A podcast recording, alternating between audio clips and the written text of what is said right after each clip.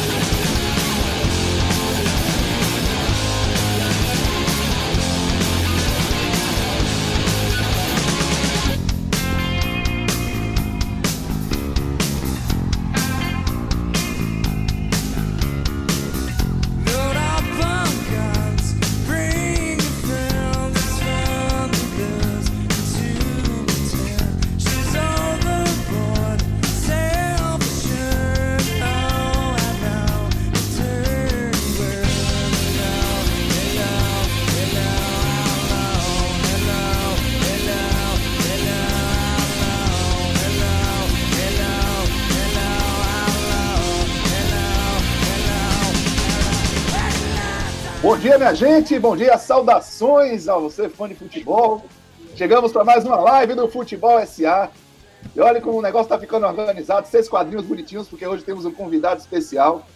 É, o Futebol SA está chegando na área live do YouTube. Muito bem-vindo a todo mundo que está aqui com a gente. Já temos gente participando: Yuri Felipe Costa, Maria José Pinho, Thiago Pina, Márcio Freire, Dudinha. Alô, Dudinha. Bruno Forçar, um abraço, Bruno, Antônio Rivas, Carlos André. Olha, muito bacana. Roberto Serafim também colado. Bom dia a todos vocês. Obrigado pela participação. Estamos aqui para mais uma live com um tema muito bacana, um convidado muito especial, né? Nosso querido Bruno Maia. Ele que é CEO da 14 Agência de Conteúdo Estratégico, é ex-VP de Marketing do Vasco da Gama, responsável por uma implementação de um plano de sócio revolucionário em 2019. Também autor de livro, hein? O livro Inovação Novo Marketing. Você que está aqui com a gente no Futebol SA vai ter acesso a um código de desconto para adquirir esse livro. Um livro muito bacana e para quem é entusiasta do futebol, para quem quer trabalhar com comunicação, estratégia, geração de receita. Olha, é fundamental. Ele que é CEO Eu da tenho 14 para vocês aqui uma, um bom dia especial de todos os nossos companheiros. Estou aqui com o Tomás Assman, nosso querido Tom, Marcelo Azevedo, Botafoguense, está ali, Raiz. Bom dia, amigos. Bom dia. Salve, salve. Salve, salve. Grande Alvio Mil Vozes, Renatinho Guedeville, essa máquina aí, esse Bom número. dia, amigos. E claro, Bom nosso dia. convidado especial, Bruno Maia está aqui com a gente. Bruno, bom dia, obrigado pelo, pela sua participação, por aceitar nosso convite, Bruno. Bom dia, bom dia. O convite todo mundo é da- dessa Terra Santa, dessa terra maravilhosa, participar dessa, dessa live. Fico feliz de chegar aqui e ter o Botafoguense. Botafoguense sempre é um, é, um, é um sinal de sorte, né? É um time que nunca fez mal a ninguém. E a gente gosta muito de ter sempre por perto. Então, é, uma- é, um- é o, nosso, é o nosso time de estimação. Um abraço É, para né? todo mundo. Esse programa vai ser. Obrigado. esse programa vai ser animado, vai ser divertido isso aqui. Vai ser muito divertido, porque, vou dizer um negócio pra você, nos bastidores a cordialidade imperou, hein? Mas quando a bola rolou. Muito bom ter você com a gente, Bruno. E nós já vamos começar Obrigado, aqui o nosso programa é, abordando essa, essa sua, vamos dizer assim, essa sua projeção do seu trabalho. Você estava conversando com a gente que não é alguém que nasceu no futebol, né? Mas acabou sendo tragado e fez um, um trabalho muito relevante no Vasco da Gama, com um plano de sócios que alcançou mais de 130 mil sócios, virou o principal plano de sócios em termos de número, né? De associados no Brasil, inclusive passando o Flamengo no melhor ano da história do Flamengo, vamos dizer assim, em termos de organização, juntando organização e, e- e resultado de campo. E aí a gente quer falar também sobre isso, e claro, vamos começar aqui o bate-bola, a gente, né, enaltecendo uma frase sua que reforçou, vamos dizer assim, essa sua projeção. Nenhum clube do Brasil tem um milhão de fãs. Nenhum. Essa frase é de Bruno Maia. E a gente quer saber aqui. E abre o livro. É uma, live, é uma frase que abre o livro, inclusive. Então, pronto, Bruno. Por que, que você diz isso? Vamos começar esse jogo aqui. O Futebol SA tá rolando.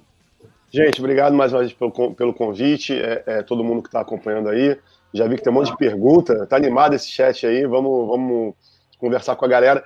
Na verdade, o, como você, você falou, né, eu venho de uma trajetória de 12 anos com a minha agência, empreendendo aqui no Rio de Janeiro.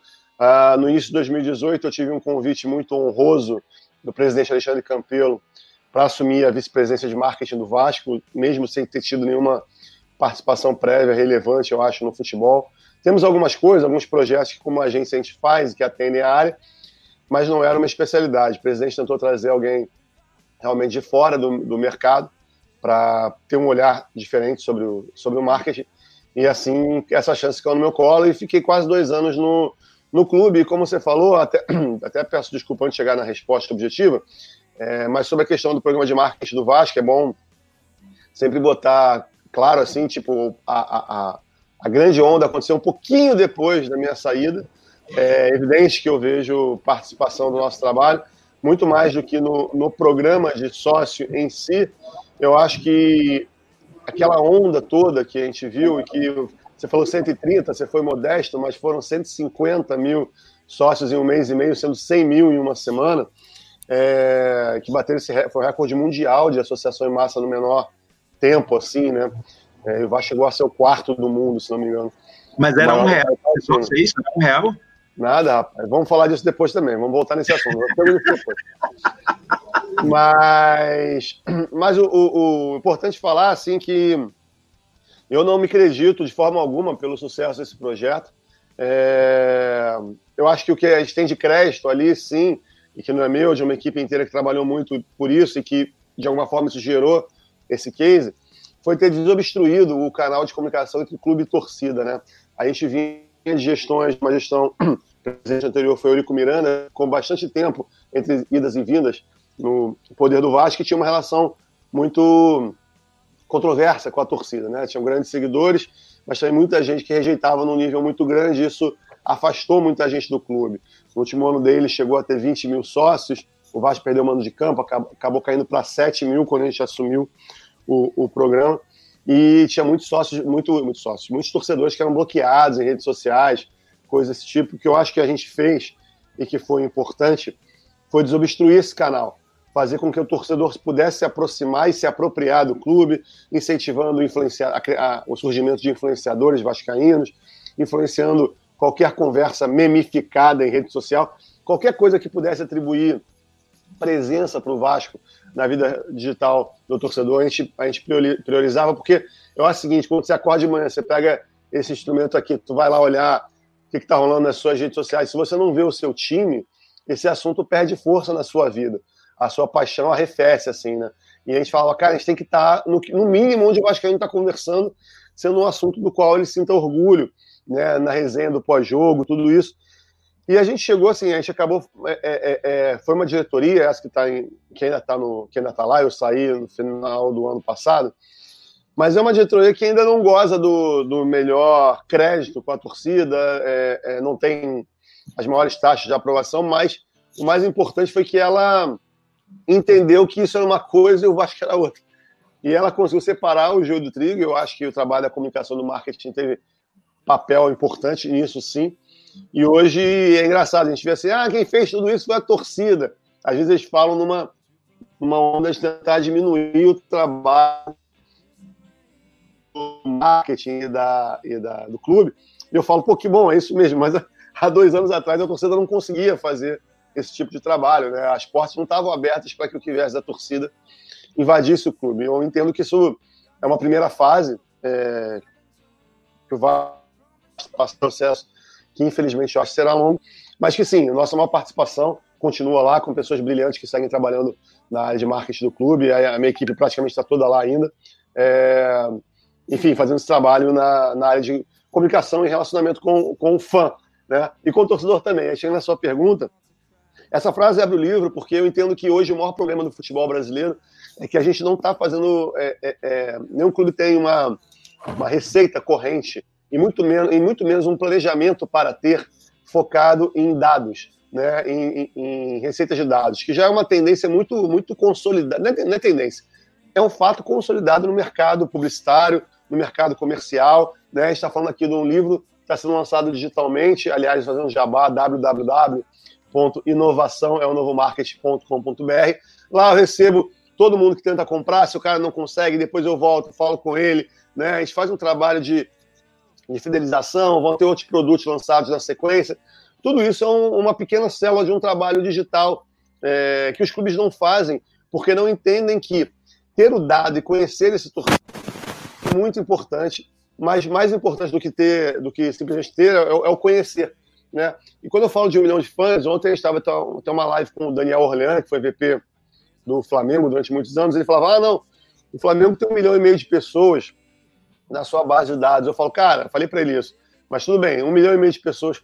Quanto tempo tem esse dado? Tem três anos? Porque o cara já trocou de celular dez vezes. Se for pré-pago, então, ele troca toda semana. O e-mail dele talvez tem, está atualizado. O clube está preocupado em manter isso de maneira ativa, está testando essa comunicação, está dando novos produtos, novos é, estímulos para esse, pra esse consumidor dizer, ó, estou aqui, sigo te ouvindo, sigo um canal aberto com você. Né? O clube sabe qual é o, o, o, o, extrato social a, a, quem aquela pessoa pertence, sabe se isso é um, é um milionário que mora na, na beira da praia do Rio de Janeiro, ou se ele é um torcedor de uma periferia que está desempregado. Esse tipo de coisa, se os clubes não começarem a entenderem que mais do que ter esse número, eles precisam tratar esse número e, e, e lidar com ele no dia a dia com uma política assertiva de, de conhecimento, você não vai ter um milhão de fãs. Quando eu falo dessa marca de um milhão e do que eu chamo fãs, são essas pessoas. Não quer dizer que as torcidas do Vasco, do Bahia, do Vitória, do, do Flamengo, do Corinthians não sejam torcida para mais de um milhão de pessoas. Não é isso. É o que a gente está falando. Dentro desse monte de gente que torce, a gente precisa separar e entender, é, para poder atender da melhor forma todos os níveis é, de relação de consumidor. Se tem um torcedor de determinado clube que não tem grana, ele não é menos torcedor do que o cara que mora numa cobertura. Agora, o clube, para um planejamento financeiro, ele precisa entender quem é quem, saber como ele atende o, o que tem mais dificuldade, para que ele não deixe de viver sua paixão, mas aproveite a força do mais rico para se fazer mais forte também, porque isso é necessário no mundo competitivo que o esporte entrou. E quando eu uso a palavra fãs, não é para dizer que quem não é, quem não paga, quem não dá dinheiro para o clube não, não é digno de usar essa palavra, não. É simplesmente para criar alguma classificação onde, onde a gente consiga separar quem são esses torcedores que conseguem participar da vida econômica do clube, né? É, que o clube tenha uma relação constante de troca e de acompanhamento a respeito do, dos dados deles e que essas pessoas têm que começar a ser visualizadas para o planejamento financeiro do clube. O clube tem que olhar e falar assim, ó, eu tenho 50 mil sócios, é, ou 100 mil leads, como a gente chama, esses dados dessas pessoas no meu banco de dados. Eu preciso esse ano fazer uma média de 40 reais com cada um deles. Como eu vou fazer? 100 mil vezes 40, o cara já vai para 4 milhões de receita. E aí ele começa a planejar e fazer ações para, preciso chegar nesse número, chegar em 40 milhões. Né? No caso do Vasco, a associação em massa que teve no ano passado, por exemplo, que permitiu que é, 150 mil pessoas entrassem em menos de um mês no clube, pagando é, adiantado seis meses de, de, de, sócio, o Vasco fez 48 milhões de receita no último mês do ano. Né? Foi fundamental para fechar as contas de 2019. Então, é esse tipo de visão que, que a frase provoca. De, a culpa não é da torcida. Quando eu digo que não tem um milhão de pessoas, não é por conta da torcida, é, um milhão, é culpa ainda dos clubes que não têm esse trabalho focado em entender quem são seus fãs, ou seja, aquelas pessoas que têm capacidade de consumo dentro da, do extrato social completo de torcedores e sem elitizar, sem excluir ninguém do jogo. É entender como. Para mim, eu brinco que é tipo é, taxação de riqueza. Você começa, tem que começar do mais rico para o mais pobre. Né? Quem pode colaborar mais com, com o clube? É quem tem mais grana. Então a gente tem que organizar para que isso seja feito. Agora o Cruzeiro abriu um, um, um, um, uma linha de doação lá que tinham, acho que me falaram, em dois dias mais de 400 mil reais. Cara, se você. Eu não sou muito a favor de doação no futebol, acho que o torcedor tem que receber algo de volta. Mas você tem um dinheiro desse parado no bolso de uns cruzeirenses que querem dar esse dinheiro para o clube, cara, você tem que conseguir perceber, abrir o canal, abrir a conta corrente para os caras depositarem, né, lidarem com ele de uma forma é, mais efetiva para gerar o crescimento e a riqueza do clube.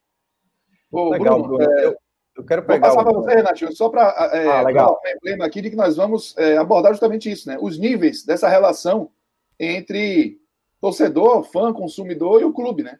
É, quem é quem aí nessa história? É a partir daí que a gente vai se inchar também. E isso, essa sua frase chamou muito a atenção. Eu acho que é uma curiosidade, é importante te entender é, esses níveis, o que é que pode caracterizar esses níveis. E aí essa bola tá rolando. Renatinho, mande ver. Legal, legal, Bruno. E, e tem uma, uma, uma, parte no livro que você trata do fan centricity, né? E, e, na verdade a gente sabe que o, não é novidade nenhuma a questão de cliente ser foco no processo. O varejo já faz isso com muita maestria, né? Sempre. E só que de uns anos para cá, acho que algo em torno de cinco anos, um conceito de customer centricity, né? Que é o cliente no centro de tudo, né? O, como foco de todas as, as coisas, começou a ganhar mais força, né? Da empresa ser toda orientada estrategicamente para isso, de mix de produtos ser pensado nisso, de propósito, tudo gira em torno desse cliente. E aí eu vejo que você trouxe para o livro a- essa questão do fan centricity. Então, eu queria que você Uhum. explicasse um pouco o que, que é e primeiro e segundo, é, tem algum clube no Brasil que já está caminhando bem nesse, nesse, nessa questão e quais são as referências lá fora que a gente tem nesse quesito no fan centricity?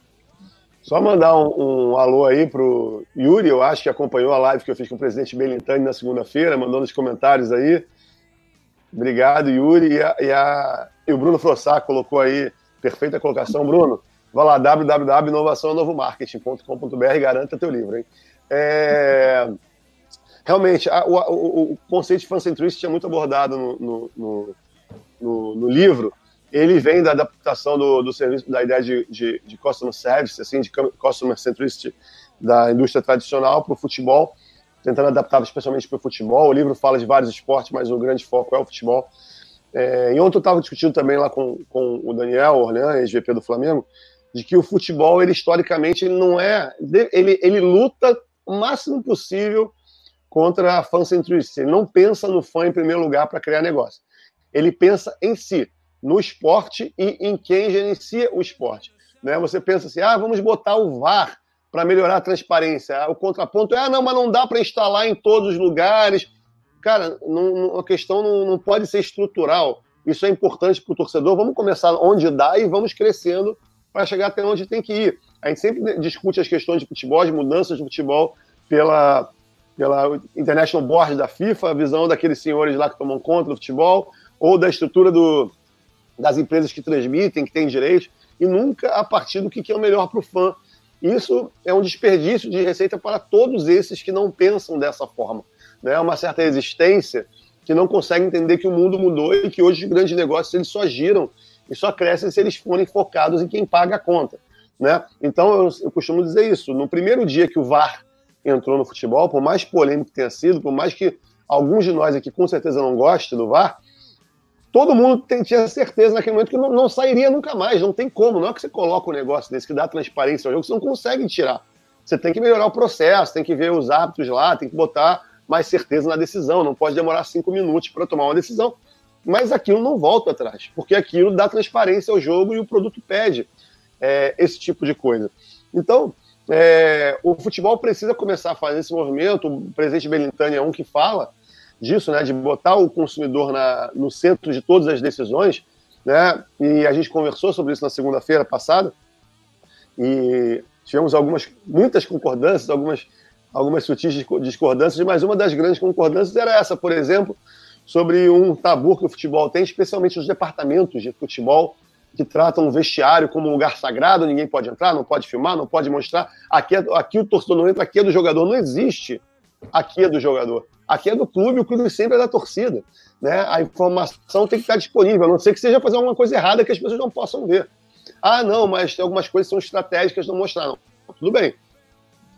Pode ser estratégico não mostrar, mas o fato de ser estratégico não mostrar não pode me impedir de entrar. Não pode me impedir de captar esse momento, de mostrar. Né? Ou se não mostrar agora, eu posso mostrar um outro momento. A gente citou o documentário Last Dance, do Michael Jordan, do Chicago Bulls, que só foi permitido 20 anos depois, porque em algum momento alguém autorizou que a equipe estivesse ali em lugares onde é, é, é, essa visão do futebol não permitiria que estivesse. Né? Então, é, no, no, momento que a gente entende, pô, o torcedor está aqui dentro do vestiário, o torcedor quer estar tá numa decisão, numa discussão pô, sobre uma contratação de um jogador, quer, por que, que ele não está? Ele pode, eu posso não abrir agora. Mas assim, vamos captar isso? Vamos mostrar esse momento? Né, para chegar no dia lá em que o, o Bahia resolveu contratar um determinado jogador. Vai que esse cara vira um ídolo da torcida é, no futuro breve. Você tem aquela reunião que mostra, cara, que foi discutido o um momento que se optou por contratar Zezinho, Luizinho, Guinho, e que foi um sucesso depois. Daqui a cinco anos pode ser uma imagem que valha muito Né? Então, é, é, você não vai botar agora, porque, evidentemente, nesse momento existem riscos, você vai expor a imagem do jogador, você não tem que tomar conta disso. Mas tem que entender que aquele momento é importante. Então, isso é um exemplo do pensamento fancêntrico que, que se ele for implementado, ele é o, o- o foco de decisão em qualquer discussão que o clube venha a ter. E como o presidente Belintani também bem falou, é, inovação não depende de você ter tecnologias. Inovação basicamente é você fazer alguma coisa diferente, né? E uma coisa diferente pode ser mudar essa lógica que muitas vezes afasta o, o torcedor do centro da decisão. Você perguntou se tem algum clube no Brasil que seja referência nisso. Eu acho que tem um, um clube fazendo um, um trabalho mais avançado. Não sei se dá para dizer ainda que é referência. Eu acho que temos o Bahia como um clube que tem isso na, na visão do presidente, no discurso e em muitas atitudes no dia a dia. Mas de ordem prática, eu acho que o Atlético Paranaense é o clube que hoje tem mais práticas de fato, no sentido de captação de informação e indo para o aspecto mais técnico, né? Eles fizeram a mudança de nome do clube recentemente, logo, uma série de coisas a partir de envolvimento com a torcida, teste AB, é, coisas assim para saber o que, que realmente teria mais aderência. Você garante um acerto 100%? Não, mas você diminui a, a margem de erro, você tem mais chance de chegar perto do que o torcedor quer.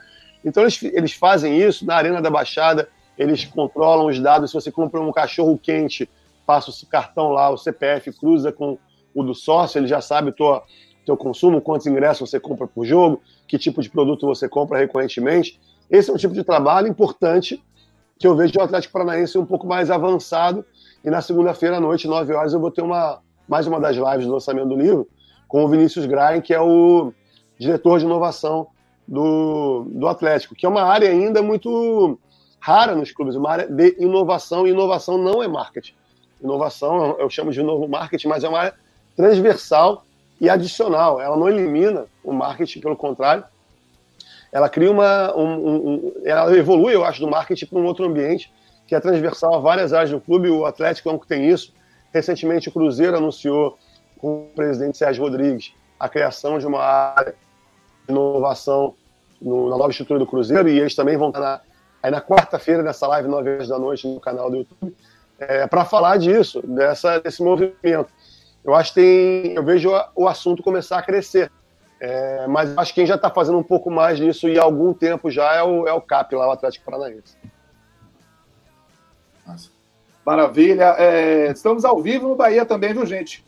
Pois é, parceria do Futebol SA com o Bahia ao vivo. Temos uma pergunta aqui no comentário sobre a questão do plano do Vasco ainda, que é a, é a pergunta do André. Carlos André, ele pergunta o seguinte, ó. Esses sócios do Vasco continuam adimplentes hoje em dia? Tem essa realidade aí? Agora, se você está fora do clube, é mais difícil ter acesso às informações, Bruno? É, como eu falei, né, aquela, aquela onda toda lá foi feita, eu tinha acabado de sair do, do, do clube, mas foi uma coisa muito, muito emblemática. Logo, eu tinha, como eu falei, eu estava fora e eu tinha acabado de viajar para um evento sobre streaming de clubes na Europa, estava fora do Brasil quando aconteceu. E, e aí eu, cara, pedi para minha, para minha equipe da minha, da minha empresa ir para lá documentar aquilo que estava acontecendo. A gente acabou fazendo disso, eu vi já citando o Sunderland aí, é, o Antônio citou o Sunderland. A gente entendendo que tem também um novo movimento que agora está cada vez mais claro de conteúdos originais sobre futebol, né, esses documentários, essas coisas todas a respeito da nossa paixão. É, a gente foi fez um filme sobre o Associa Vasco que virou uma série no Dazon, na plataforma de streaming que agora transmite a Sul-Americana, que tem tanto o Vasco como o Bahia, provavelmente a final que vai acontecer em Córdoba em fevereiro, com um vice-campeonato para o Bahia, muito aguardado por todos aí, eu imagino. É, mas assim, Não, não é assim não, parceiro, não é assim não. Não, pô, vai ser importante. Primeiro vice-campeonato internacional do Bahia, não vai ser uma conquista importante? O Bahia tem algum vice-campeonato sul-americano? Eu não vou nem discutir quem é mais vice. tá se é Bahia. O time tem algum- ver. Já disputou alguma final sul-americana? Tô aqui promovendo o Bahia, pô. O clubismo, sul-americana, cara. o clubismo está liberado, mas eu quero dizer que o futebol SA também é jornalismo. Futebol SA também é jornalismo e nós estamos com a- um furo aí em relação, né? Todo mundo sabe que o, o Jorge Jesus ele aceitou a proposta do Benfica, vai treinar, ele um- fez um trabalho histórico no Flamengo, mas deixou o clube carioca, o Negro Carioca, vai para Portugal e já existe aí uma informação, tivemos contato com um potencial substituto, já recebeu contatos. Vamos, vamos ouvir o que ele falou. Gostaria de agradecer desde já imensamente a nação rubro-negra. Já estou no Rio de Janeiro, não preciso gastar o DDI. Estou pronto, se é da vontade de Deus, para treinar a equipe do Flamengo. Então, muito prazer. Eu sou o novo Mister, Mister Arthurzinho. Little Arthur. Para vocês. E vamos que vamos agora comandar essa nação. Vamos esperar aí, quem sabe, fecharmos o contrato para agremiação. Obrigado. É, meus amigos, e o que, é que o Zica acharia disso, hein, gente? É, na verdade, o Flamengo vem se, se preparando forte para a disputa do, dos campeonatos, né? É uma perda grande do, do Jesus, mas é, o Flamengo é torcer agora para encontrar um treinador à altura que o Flamengo está buscando. E quem sabe o Arthurzinho agora possa dar jeito nesse clube também. Esse Zico deu aval, é meio caminho andado, viu, gente? Rapaz, ontem, ontem, ontem o perfil da Champions League no Twitter compartilhou uma série de gols de Juninho Pernambucano na Champions League, falando, botando assim, é um mestre das faltas. E aí eu retuitei falando que é o que é evidente que é o maior batedor de falta da história do futebol mundial. Não era eu que estava dizendo, era a própria Champions League que estava dizendo. E apareceu um rapaziada, ah, o Zico jogou o quê? Jogou golfe? Eu falei, não, o Zico, sem dúvida nenhuma, é um ótimo top 10, né? Pro- dos batedores de falta. É uma homenagem aí. Um cara que sempre quis jogar, sempre sonhou em jogar pelo Vasco e encerrou sua carreira na despedida do Roberto Dinamite vestido de Vasco. Então, eu fico feliz que ele tenha realizado esse sonho. Você provocou aí a fúria dos torcedores do Bahia, viu, viu Bruno? Já teve Ah. Antônio Ribas aqui com, com. ó. O clubismo está liberado, mas com respeito, viu, gente? Pelo amor de Deus. E, e- Não, e não é. temos também aqui uma, uma pergunta do Gabriel Evangelista, Bruno, para você. Que é que você achou do sócio digital do Bahia? Ele pode Deixa eu só acabar de responder, que eu acabei, senão vai parecer não Ah, uma de implante do Vasco. É, aquele, a- o, plano era, para participar daquela associação, o cara teria que pagar de, de cara ali seis meses, né? Então, com isso, o Vasco garantiu esse número de sócios até o início de maio, mais ou menos. Foi dia 20 de novembro, então acho que até 20 de maio é, aquele número estava absoluto. Aí começou a diminuir. Mas o Vasco fez, e posso falar com toda tranquilidade, já não estava mais lá, um, um trabalho sensacional e muito pouco repercutido, na minha opinião, pela mídia nesse momento, que foi antevendo essa dificuldade, a perda grande que teria de sócio, fez um trabalho muito, muito, muito grande de retenção. E aí, para vocês terem uma ideia, de maio até junho, nesse período, o Vasco reassociou novos 100 mil sócios. Ou seja, ele fez tudo aquilo de novo, quase. Não é tudo não, porque tinha sido 150 mil. Então, entre maio e junho, entraram ou renovaram o seu plano de sócio mais de 100 mil pessoas no Vasco. Então, esse é um trabalho de, de muito esforço. para eu, eu admito que eu não acreditava. E, e quando perguntado antes, eu falava que a gente tinha que lidar com naturalidade, com uma perda grande, porque tinha acontecido, evidentemente, num contexto muito especial. Foi na semana da Black Friday, na semana que o Flamengo tinha ganhado a Libertadores, a torcida estava respondendo aquilo, mas a torcida mostrou que não, que a torcida tem 100 mil pessoas que voltaram e chegaram junto de novo. Então o Vasco botou 100 mil pessoas para dentro duas vezes em seis meses, o que é um trabalho, consequência, sem dúvida, da reaproximação com, com a torcida nesse canal, pelo menos o canal de comunicação, que hoje eu acho que consegue separar bem a, a instituição, a questão política do, do lado do lado dela. Ô, Bruno, a pergunta é: o plano era o quê? Um real para cada sócio, é isso? Eu não estou acreditando. Então, essa pergunta nos 150 mil sócios, cada um pagou um real e arrecadou Então, 40 é- é- milhões, 48 milhões. Você está enganado, Bruno. Conta essa história. Quanto vale o show do sócio do Vasco? Quanto que é? Mas se fosse um real, vezes seis meses, né, daria seis reais. Vezes 150 mil, daria mais de um milhão de reais já, ainda que fosse. Ah, você né? viu? É, já, seria um número, já seria um número expressivo. Get the cool.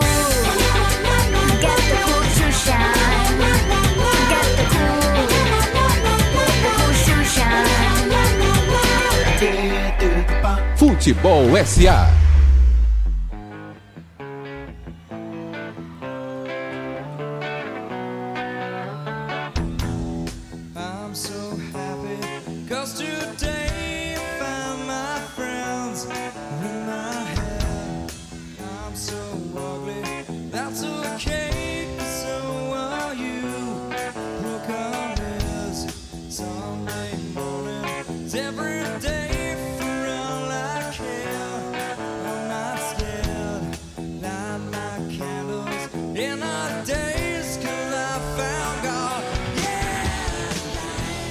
Não, eu quero saber, Silvio, aproveitar que Silvio está aqui, quanto você ganhou quarta-feira? Uma semana histórica para você. É verdade que você ganhou 50 milhões quarta-feira, foi isso mesmo?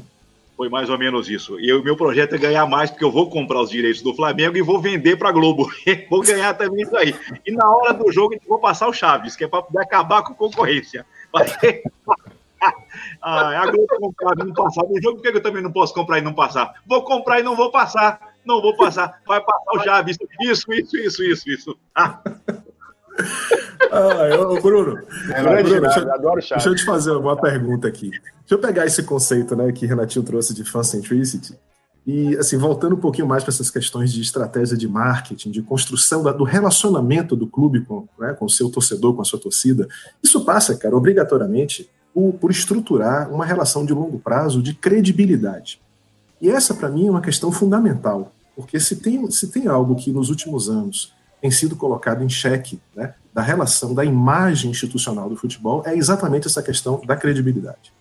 Não é à toa, por exemplo, quando você pega o relatório do Itaú, dois- a- as receitas de patrocínio dos clubes brasileiros, de publicidade e patrocínio, de 2018 para 2017, caíram quase 22%. As grandes marcas de patrocinadores, de uma maneira geral, se afastaram do futebol, se afastaram dos times. Claro que tem uma questão de crise econômica, óbvio. Claro que tem uma questão de redefinição dos atores de comunicação, novas plataformas, streaming, tudo isso é verdade. Mas existe uma crise de relacionamento de credibilidade. Você esteve dentro de um clube durante um ano e meio. né?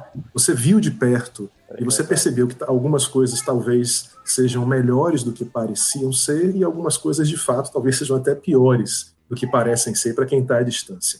Como é que você vê isso, cara? Como é que você vê essa questão da credibilidade do relacionamento dos clubes com seus patrocinadores e com seus torcedores?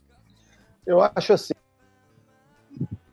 Oi, gente, passando aqui só para dizer que no programa de hoje a gente está entrevistando o Bruno Maia, ele que teve o microfone cortado é, por problemas técnicos é, devido ao clubismo, mas o Bruno está voltando aí agora para vocês. Bruno, tem uma pergunta, aquele ping-pong. Vocês me ouvem, pessoal? Agora. Varília, Oi, Bruno. Tá... eu tô- Oi, Bruno. Foi mal. eu Meu computador deu algum chabu aqui, eu troquei pelo celular agora. tá valendo, estou me ouvindo muito bem. A Marília Gabriela aproveitou que você saiu para falar mal de você, viu? Eu estava ouvindo vocês. Tá vendo, Marília? O que No aconteceu? programa de hoje eu converso com Bruno Maia. Ele diz que nenhum clube tem um milhão de fãs, mas ele jura que o Vasco está mais perto disso. Ah, foi isso que você falou, Bruno? E outra coisa, aquele ping-pong rápido, você gostou do sócio digital do Bahia? Se você disser que não, eu vou Gostei. desligar o microfone de novo. Essa foi a pergunta do Gabriel Evangelista, que a gente faz Eu- já já, o Bruno estava completando a resposta ali do Tom. Eu sou, eu sou, como eu estava falando para vocês antes de começar, né? Minha família é baiana. Eu cresci em Salvador muitos anos da minha vida, todo, todo final de ano. Eu ia lá pro Cabula 5 passar minhas férias na casa da minha avó Meinha. Tinha o Baba de sábado lá atrás da chácara todo jogo, todo final de semana. O Baba Ah, é uma instituição do futebol brasileiro que precisa ser preservada e enaltecida sempre, diga-se de passagem. É, e, enfim, e cresci acompanhando o futebol baiano, o campeonato, o campeonato baiano isso do ano. Quando tava, quando tava aí, meus filhos me levavam para tudo que é jogo, então tem uma relação de muito carinho. Com a questão de observação do, do, do vice-campeonato do Bahia, é circunstancial apenas do inevitável encontro com o Vasco na final. Mas, não sendo isso, quem sabe, depois do campeonato baiano, eu não preciso. Não, acho que o Bahia vai ser vice-campeão. Na Copa do Nordeste, não tenho essa impressão. Mas, brincadeiras à parte, é, é, tenho o maior carinho pelo, pelo Bahia e acho que hoje o Bahia é um clube que está fazendo um trabalho revolucionário no futebol brasileiro. Acho que essa gestão é muito bacana, projeto muito legal do, dessa gestão. Eu tenho algumas discordâncias em, a respeito de algumas premissas que o sócio parte, a coisa de, de meio romper um pouco as redes sociais abertas, né? O presidente tirou, eles tiraram do ar no primeiro dia lá o YouTube, o pessoal ficou meio chateado. É, mas as discordâncias que eu tenho, elas são totalmente circunstan- circunstanciais e de testes, assim. Eu acho uma coisa e outro acho outra. O importante é que o Bahia está fazendo. E se eu tiver, se eles estiverem errados, eles vão descobrir na frente e vão desfazer. Não são erros de valores e muito menos erros de visão. Acho que a visão é acertadíssima. Se vai ter, se o sócio digital do Bahia vai ter esse nome e essa cara daqui a dois anos, eu acho que só o tempo vai dizer. Eu posso achar uma coisa, o presidente outra. Mas eu acho que ele é um caminho importante para o time, para o clube. E é um, um- um- é um objeto de análise dos outros. Né? Todo mundo tem que olhar para isso para aprender para o sócio digital do Bahia o que der certo e o que der errado. Né? Quem se lança na frente, às vezes paga o preço de se expor mais e tal. E às vezes pode cometer erros que os outros não vão fazer por, por terem aprendido com seus erros. Mas eu acho que o Bahia, mais uma vez, está saindo na frente. Eu não acho que vai virar uma plataforma para transmitir jogo, nada disso. Não acho que vai chegar nesse dia. O presidente Belintani na live comigo também falou que não, não acha que é isso, mas que ele quer estar preparado para se nesse fogo cruzado, o torcedor ficar sem a opção de onde ver o jogo, ele pode, pode oferecer, e é uma, uma opção correta no meu ponto de vista. Então, eu, eu, sou, eu sou entusiasta. Que bom, que bom que chegou o sócio digital do Bahia, que vem outras iniciativas como essa. Ô, Tom, você tinha feito uma pergunta. É, É, o Bruno estava até começando a responder, teve aquele, aquele bugzinho. Tom, finaliza essa pergunta rapidinho para o Bruno voltar a responder, por favor. Voltando à questão do conceito do fan-centricity, eu queria explorar a opinião do Bruno sobre os problemas que envolvem hoje a construção da credibilidade das marcas, dos clubes e do futebol brasileiro como um todo. Né? Cre- Credibilidade hoje que está em xeque, existem vários indicadores que mostram isso, como, por exemplo, o afastamento de grandes marcas nacionais, a diminuição da- das receitas de publicidade e propaganda. Enfim, eu queria ouvir um pouco, Bruno, sobre, sobre o desafio de você construir relações de longo prazo com patrocinadores e com fãs e com torcedores em cima de um conceito de credibilidade.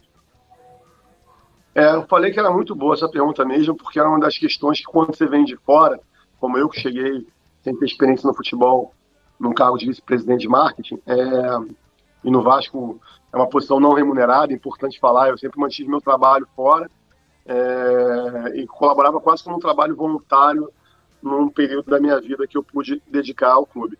É, e o Bahia faz muito bem isso, né? O Bahia não tem mais esse negócio de vice-presidente voluntário, tem que ser todo mundo profissional, eu concordo muito com isso.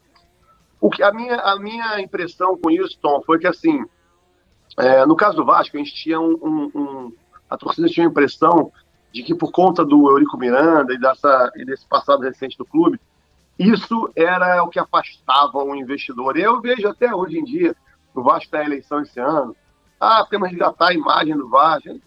Tudo bem, não, não é de todo menti toda mentira, é de todo erro, né? Mentira, de, não é de todo erro. É, eu cheguei na minha posição lá falando muito disso, resgatar a imagem. A verdade é o seguinte: quando você senta na mesa com um investidor, com um futuro patrocinador, quem não tem imagem boa é o futebol brasileiro, ponto. É o futebol, com plataforma de comunicação. Né? Ah, mas o Vasco, isso, o Vasco. O Vasco se prejudica um pouco mais circunstancialmente, porque o Vasco é constantemente exposto pelas brigas políticas que tem. Então, era muito comum chegar em reunião de, de patrocínio e ter que ficar explicando a manchete, que dizia, ah, mas vai ter um impeachment agora do presidente, que eu vi hoje no jornal. Isso era muito mais cansativo do que dizer que a imagem do Vasco está comprometida. O Vasco, o Flamengo, o Bahia, que passou por anos terríveis também, como a gente sabe, eles são muito, muito, muito maiores do que a imagem eventual de alguns gestores que passaram por lá. Eles transcendem e muito. O cara, não- o cara pode tentar sangrar a imagem do Vasco 20 anos, do Bahia 30, ele continua sendo aquela massa que arrasta a gente para a Fonte Nova, aquela massa bicampeã brasileira, né? Aqu- aqu- aquela instituição que faz festa, que promove alegria, que promove paixão. Isso é muito maior, muito maior. Agora, o futebol como plataforma, ele está rejeitado em muitas empresas. As empresas não, não muitas vezes não é que ah, eu não quero conversar com o Vasco. Eu não quero falar de futebol. Futebol não é um assunto. Logo, o Vasco está no futebol, logo não invisto no Vasco. Então, esse é o problema maior. Óbvio que pode ter um ou outro que foge disso, que acha que o Vasco também mais, mais prejudicado, mas, via de regra, a minha sensação é acho que as maiores resistências, especialmente das maiores empresas do Brasil, estão ligadas a, ao futebol. E eu acho que quando a gente começa a fazer esse tratamento de essa mudança que eu proponho no livro, da, de botar o fã no, no centro da decisão, de olhar para esse aspecto com mais importância, isso, como o presidente Benitani também bem falou na live, isso muda a cultura inteira dos clubes e o relacionamento deles com, com a sua torcida. isso faz com que, inevitavelmente, eles caminhem numa direção que hoje interessa muito mais essas marcas estarem. Porque não dá para dizer primeiro que, que veio o, o que, que veio primeiro, o ovo ou a galinha, nesse caso.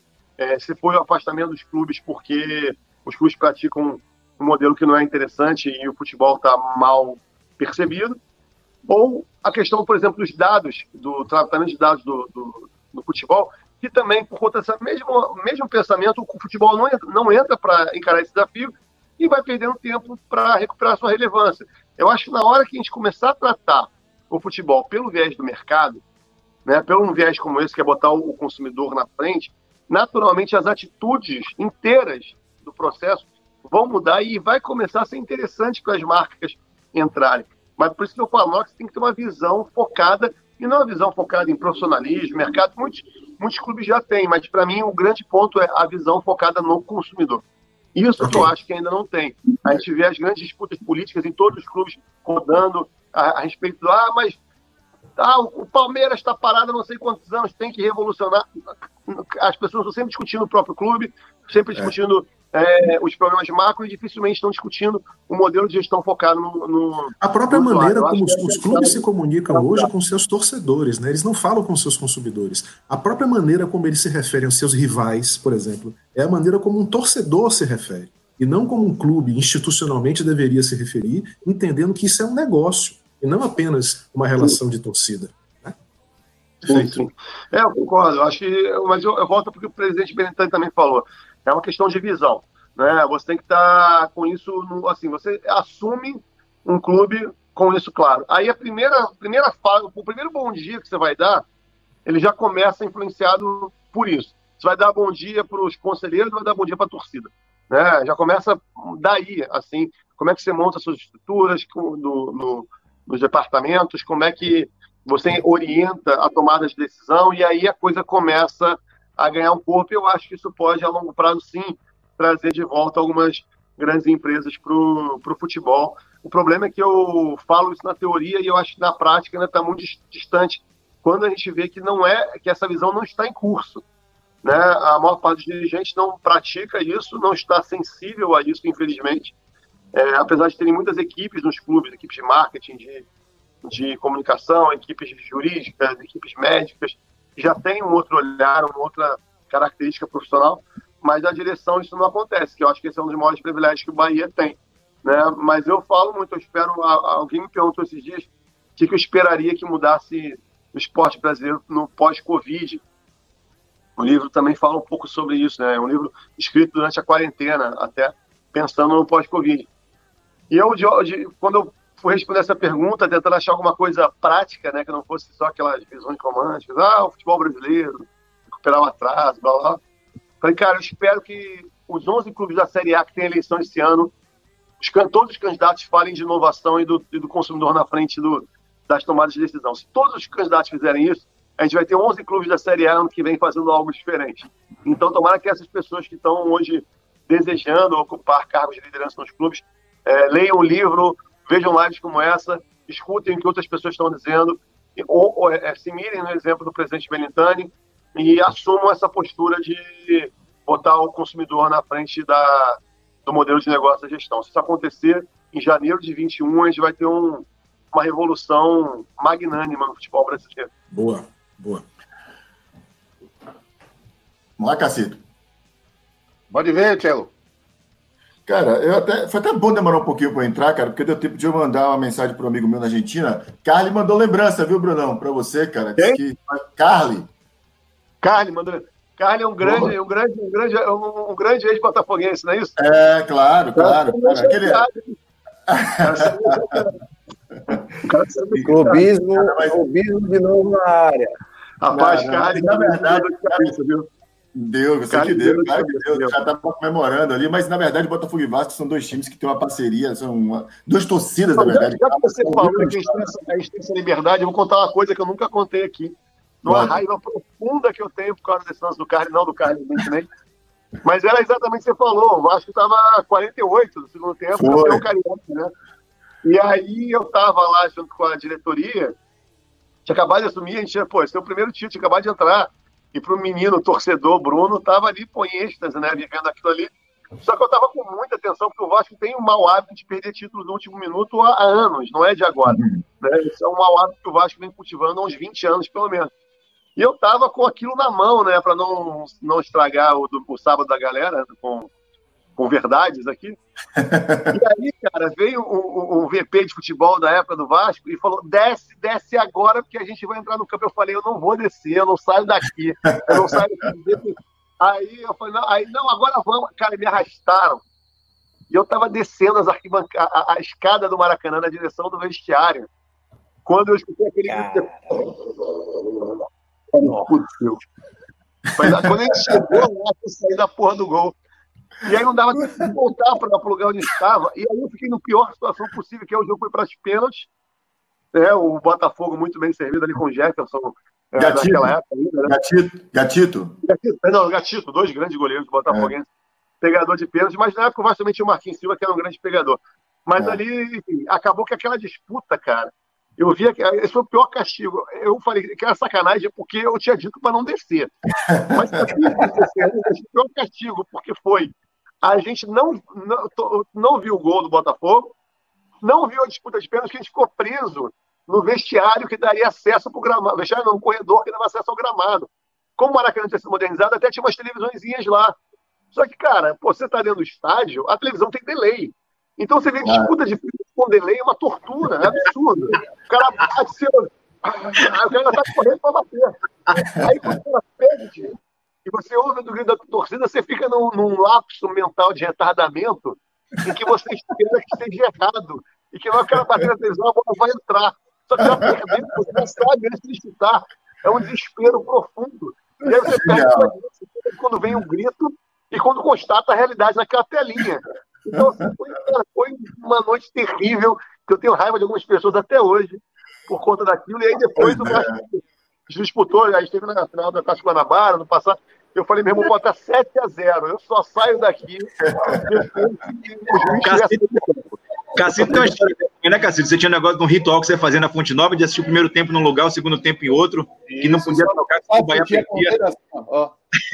Cara, quando eu encontrava, quando eu encontrava esse cara, eu não ia pro jogo com ele, só que ele sempre ficava perto de onde eu sentava. Quando eu encontrava com ele, eu sabia que não ia ganhar. Então eu tentava não olhar pro lado, pô. Andar reto até a arquibancada para não bater o olho no cara, porque quando eu via, eu sabia que o Bayern não ia ganhar, pô. Ainda era 96, 97 essa época. Então, Essa é a sempre- maravilha do futebol, rapaz. Não tem explicação, não tem lógica. né? Isso é maravilhoso, isso é maravilhoso. Deixa, deixa eu fazer uma pergunta, Cacito, para Bruno. É, Fala, Diego. comecei a ler teu material, cara, enfim, tenho acompanhado algumas coisas que você tem publicado. A gente sabe que sua provocação do, da questão do milhão de torcedores, de fãs, na verdade, não está numa simplificação aí, né? Classificação, na verdade, do tipo torcedor. Você não está propondo um debate semântico, longe disso. Ah, Quem pensa, quem vê a manchete, às vezes acha que é isso. Muito longe disso, galera.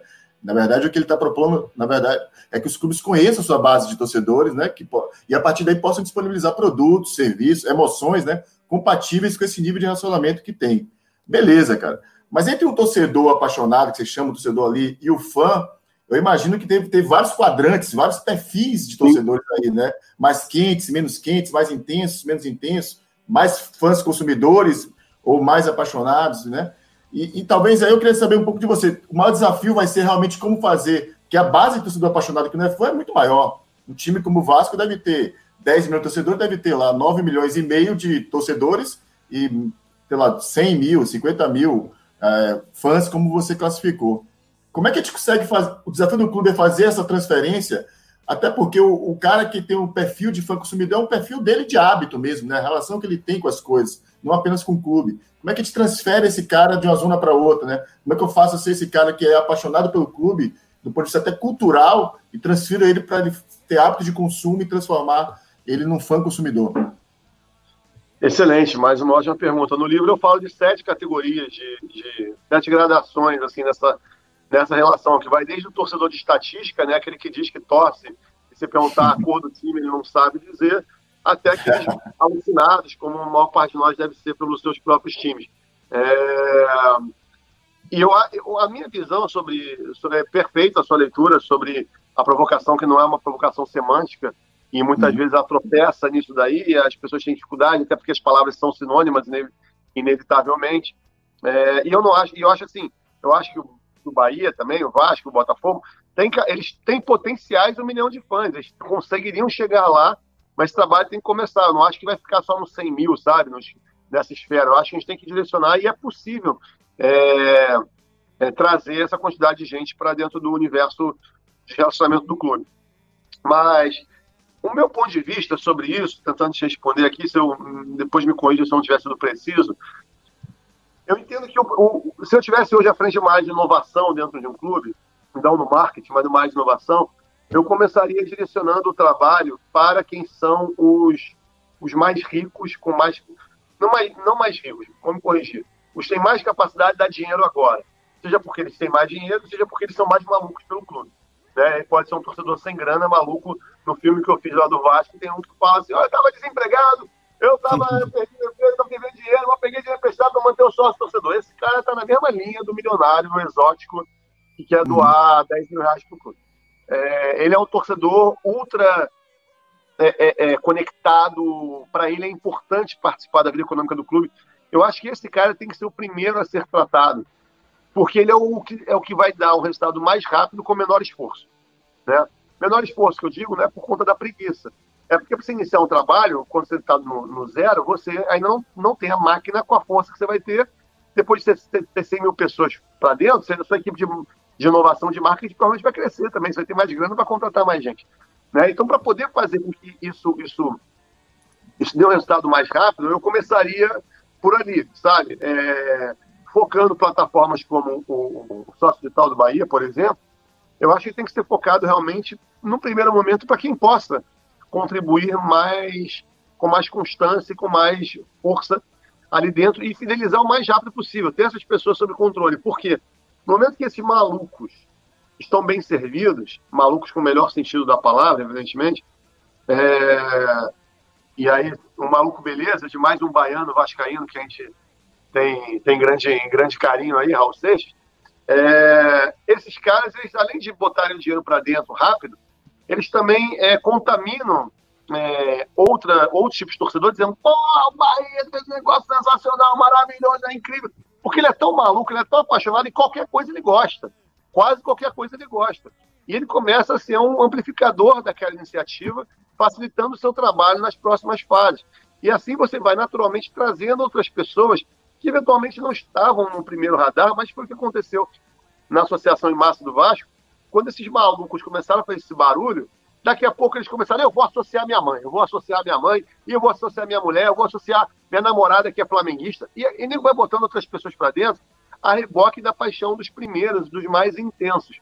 Né? Em algum momento pode ser que um torcedor entre vire fã e vire sócio, porque foi contaminado por um desses mais, mais intensos, e depois ele fica, ele não necessariamente vai embora, ele pode descobrir ali que o clube tem um negócio legal para ele também, um benefício que ele vive e ele curte. Então, eu entendo que o foco inicial do desenvolvimento de trabalho desse deve ser assim, cara, vamos buscar 30 mil malucos, mas 30 mil assim que vão consumir bem, vão fazer cinco compras durante o ano, a gente vai falar com eles, vamos só pensar nesses caras e depois a gente vai trazer o resto da galera. O que não significa pensar neles é, ah não, excluir os outros da conversa. Não, mas é gastar um esforço de rentabilidade em cima deles. Entendi. Só para assim, é, é, na linha do que Belintani falou com você na segunda-feira na live, né? Que ele, a estratégia do Bahia, ele preferia, num primeiro momento, aumentar o ticket médio de quem está perto e, num segundo momento, ampliar a base de, de, torcedores e consumidores. Foi bem nessa linha que vocês discutiram segunda, não é isso? Foi, foi bem nessa linha. Eu acho que a gente fala isso muito bem. Eu acho que, que, que tem uma, uma diferença no fazer, do meu ponto de vista, que o presidente acha que está forçando forçando não, mas ele está realmente é, é, é, focando tanto nisso, mesmo que isso tenha um custo com outros níveis de relacionamento no de relacionamento de consumidores, num primeiro momento, como foi o caso de tirar o YouTube do ar, né? É, eu acho que você não vai necessariamente forçar a galera a entrar. Nem estou dizendo que o presidente disse isso, mas a minha interpretação passa um pouco por isso daí. Eu não acho que você não vai conseguir forçar muito a galera porque deu um produto novo e ah, agora eu vou ver quem é quem. Eu acho que não é exatamente assim. Eu acho que tem outras formas de chegar no quem é quem, mas de, de formas diferentes, de maneiras de atuar diferentes. Acho que o presidente e eu compartilhamos uma visão do aumento do ticket médio, mas eu colocaria mais importante do que o aumento do ticket médio, para mim, é o reconhecimento de quem são esses caras é, que estão ali para toda hora. Né, para qualquer coisa. Eu falo isso, o Vasco teve. é, desculpa ficar fazendo referência toda hora, mas evidentemente pela minha experiência, é um lugar eu conheço, eu acho que eu acho que se aplica a todos os grandes clubes do Brasil que a gente viveu no Vasco, não é tão diferente assim. É, mas o Vasco já depois, um, um, um, um, movimento ainda eu estava lá e outro na minha saída, depois da minha saída. A gente fez ainda quando eu estava lá a- o maior crowdfunding da história, que a gente levantou 2 milhões de reais para o CT do Vasco em uma semana. É, isso foi um crowdfunding mesmo, assim, mundial em uma semana ainda. Perdão. Peraí, deixa Perdão, perdão. Vou entrou uma ligação aqui no telefone. É, tá me ouvindo? Sim, perfeitamente. Estamos ouvindo. E aí, é, a gente teve a, a, a, a, nesse crowdfunding, e levantou 2 milhões de reais. Na primeira semana, foram, foi levantar esse dinheiro com mais ou menos 17 mil pessoas doando para a ação. Em uma semana, 17 mil pessoas doaram, doaram tickets médios altos, porque chegou a 2 milhões com 17 mil, então se pode imaginar. É, E gente que não tinha grana botando 500 pratas, botando mil reais para um CT, porque era uma ação pontual. Beleza, passou isso. Eu fui embora, segui a minha vida e agora, durante a, a quarentena, a Globo reprisou aqui um dia a final da Libertadores, né, de 98, e naquele dia a- a- a- o Vasco Clube fez uma ação que chamava de ingresso virtual. Você pagava 10 reais, né, como se fosse uma aceleração ao jogo, com a finalidade de doar para pagamento de salário atrasado, enfim, algumas questões administrativas que o clube tem hoje. Arrecadou 200 e pouco, sei quantos mil reais, mas quando divulgou o resultado, deu-se que o, o- o número de, de pessoas que participaram também era 17 mil pessoas. E eu fico aqui na cabeça, evidente que não eram as mesmas, 17 mil pessoas, mas a similaridade do número me chamou a atenção. E se fossem as mesmas, o que isso diria para mim? Isso diria que o Vasco tem 17 mil malucos ali que estão com a gente por qualquer coisa. Para radiar dinheiro para construir um CT ou para pagar ingresso de jogo que não vai acontecer. Né? Isso é muito importante você entender, porque você começa a poder planejar. Aí você passa a entender, ó, tem um 17 mil. Para mim, esse é o ponto mais importante, entender essa camada. São 17 mil. Aí, depois disso, eu vou entender qual é o ticket médio desses 17 mil. Não adianta eu forçar a barra e querer que esse cara me dê 300 pratas todo mês. Ele não vai fazer isso. Né? Ele reage a quanto, de quanto, quanto tempo? Ah, a cada três meses dá para eu voltar nele? Dá para eu pedir um pouquinho mais? Dá para eu pedir 100 reais? Dá para eu pedir 150? Dá para eu inventar uns produtos que não fazem sentido, tipo ingresso virtual, e ele dá 10 pratas, dá 15 pratas? E eu tenho que entender e tratar isso, mas para mim o primeiro desafio é dimensionar, entender qual é o tamanho disso. Eu acho que o presidente já parte de atacar para que a galera caia já. Ele quer matar os dois coelhos de uma cajadada só, o que pode vir a funcionar. Eu acho que é. Eu talvez fosse para um outro caminho, mas a visão eu acho que é a mesma, assim, de você entender é, como você aumenta esse ticket com quem realmente está disposto a, a, a, a pagar. Acho que o presidente está em uma velocidade muito mais rápida, que pode se revelar acertável. Vamos ver. Bruno, deixa eu fazer só uma complementação, cara. É, aí uma pergunta que eu tenho, eu sou, eu sou bem, bem torcedor raiz, como eu te falo aqui, cara, que eu pago do Botafogo, compro todas as camisas do ano do clube, só torcedor, o que posso fazer para ajudar. Mas a gente sabe que tem um, esse conceito de fã moderno, cara, ele torce pelo clube, mas tem um, um fã também hoje em dia que torce pelo jogador, pelas celebridades, né? A gente chama, né, cara? É, o meu francês vagabundo aqui chama o flaner, né, cara? O cara que é meio que fica vadiando de clube para clube ali, torce pro Ronaldo que tá no Real Madrid, mas pode estar amanhã no Juventus. Como é que você enxerga isso? Porque isso também tem um valor pro clube. Ainda que ele passe por um tempo dentro da nossa base de dados, naquele instante eu vou ter que me relacionar com esse cara que tem um perfil que daqui, talvez há dois anos, ele esteja desinteressado pelo nosso clube e esteja já aí associado a outro clube. Como é que você também enxerga isso e se você acha realmente que tem esse tipo de, de torcedor fã que é... É um outro tema que está no livro também, essa mudança do papel dos jogadores é, nesse ecossistema novo aí do, da economia do futebol. É, vamos lá. Cara, eu acho que tem duas coisas aí. Primeiro, que isso é um fenômeno relativamente recente, é, que a nossa geração, de todo mundo que está aqui nessa mesa, não vai entender. E eu acho que nosso papel não é julgar, é aceitar, ainda que lamentando. O fato é, a garotada tem outra relação com o esporte, não é a nossa. A garotada, muitas vezes, tem que ficar vendo campeonatos ruins na televisão e prefere jogar Pro Evolution Soccer, FIFA Soccer, aprende futebol no videogame. Né? Isso, isso não, não cabe muito. Se a gente for ficar, se a gente for ficar fazendo juízo de valor, a gente vai estar deixando de ser fan-centric e voltando a pensar no futebol, que é o que, que normalmente, perdão, normalmente acontece e causa atraso. A molecada tem demonstrado uma tendência maior a- de aderir à paixão pelos ídolos mais do que a paixão pelos, por alguns clubes. Isso não vale para a maioria e nem para a maioria dos brasileiros, muito menos do- da garotada brasileira, mas isso é um traço, uma tendência de comportamento que começa a se ver geracional.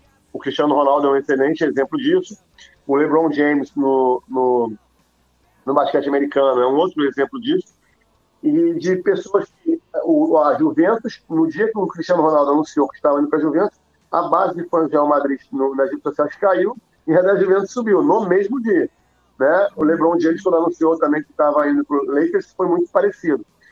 Então, a gente vai viver uma época em que os, os, os, os jogadores eles têm potencial para desenvolver uma relação direta de não só de admiração dos seus fãs, como de remuneração dessa relação.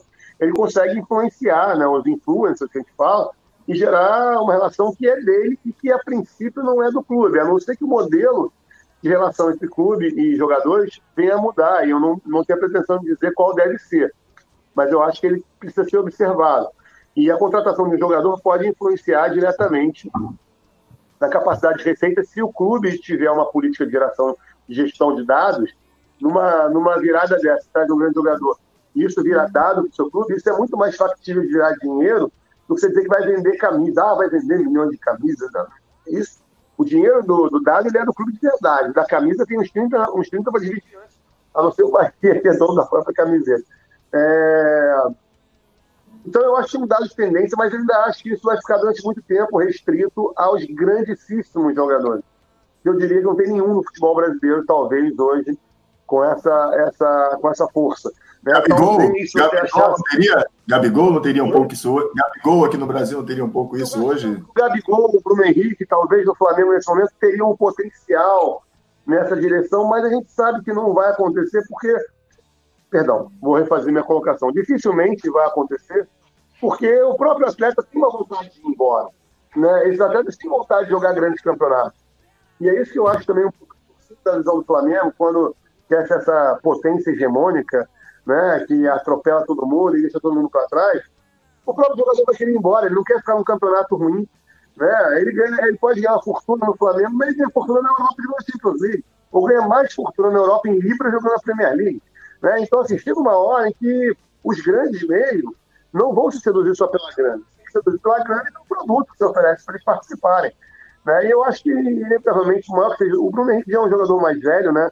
já está próximo dos 30 anos, não sei se vai para a Europa e também não sei se tem esse potencial todo é, pop né, que o Gabigol tem. O Gabigol realmente parece ter muito mais um domínio, né? é um cara que se comunica muito bem, carismático, sabe usar é, intuitivamente, sabe usar a, a câmera a seu favor. Ele tem esse potencial, como o Neymar. O Neymar, sim, o Neymar foi um jogador que teve esse potencial e fez isso de alguma forma no futebol brasileiro. Né? Até hoje o Santos é, colhe rankings de, de redes sociais altíssimos, porque esses rankings até hoje são medidos por número de seguidores, e no número de seguidores Neymar botou um monte para dentro, dentro do Santos. Né? Nunca mais o Santos conseguiu crescer da mesma forma, apesar de ter um trabalho de comunicação digital muito bacana lá, a turma, o Marcelo Frazão, que é um diretor de marketing, um cara muito legal, competente. É, mas é, se valeu muito disso. Mas não tem, é muito raro, são fenômenos muito ímpares, assim, mesmo no futebol como brasileiro. Sei lá, no melhor momento, o futebol brasileiro, tiver cinco jogadores com essa característica, vai ser muito, né? Que vão poder mexer com o ponteiro da, da torcida.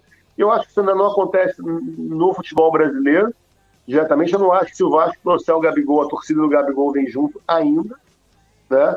Mas eu acho que conforme essa geração que está entrando agora, criançada que tem 7, 8 anos, que está aprendendo a gostar do Gabigol, às vezes mais que do Flamengo, quando ele tiver 13, 14, pode ser que o ídolo da vez do Flamengo influencie ele a migrar para um outro time. Eu acho que isso pode vir a acontecer. Tem observado isso e eu não sei quanto isso vai se estabelecer, mas eu acho que quem trabalha no esporte tem que considerar, tem que observar é, isso como um fator posto, não é ficar julgando.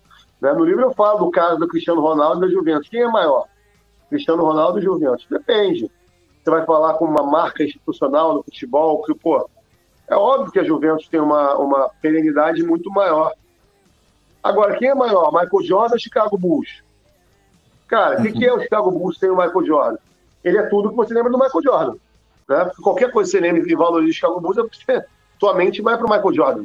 Você não consegue lembrar uma outra coisa do Chicago Bulls que te, dê, que te emocione que não seja o Jordan. Né? A Juventus tem, evidentemente, especialmente para os torcedores dela. Mas financeiramente, a conta do Cristiano Ronaldo não fechou. A Juventus não foi capaz de fazer valer o, o trouxe, aumentou substancialmente suas receitas e mesmo assim teve prejuízo. Até agora já se encaminha para ser um negócio de prejuízo para o Juventus, já fazendo a projeção dos próximos anos. Agora com, com o Covid, então é quase certo. É um negócio que não deu dinheiro. Mas por quê? Porque o custo dessa marca não é. Se você tem que conseguir aproveitar. Se o Cristiano Ronaldo vier para o Vasco, o Vasco não vai conseguir aproveitar a força que o Cristiano Ronaldo tem. Porque é muito grande. Você, para conseguir acompanhar o valor que isso tem, para poder investir nisso, a não ser que o Cristiano venha por bom senso, por saber que é o maior clube de origem portuguesa fora de Portugal, tudo isso, poderia vir para jogar de graça, e eu não sei por que, que ele não vem. Mas se não fosse assim, se o Vasco tivesse que porque a Juventus jamais vai conseguir recuperar. Não tem a menor possibilidade. Porque a Entendi. marca dele, nesse momento, tem um peso tão grande, é tão complexa, é tão bem trabalhada, os clubes não estão no mesmo nível de trabalho de marca que o Cristiano Ronaldo está em 2020. O que não quer, quer dizer que não tem história, né? que não tem uma relevância é, atemporal nessas marcas. Get the cool. Get the cool to shine. Get the cool. The cool to shine. Futebol SA.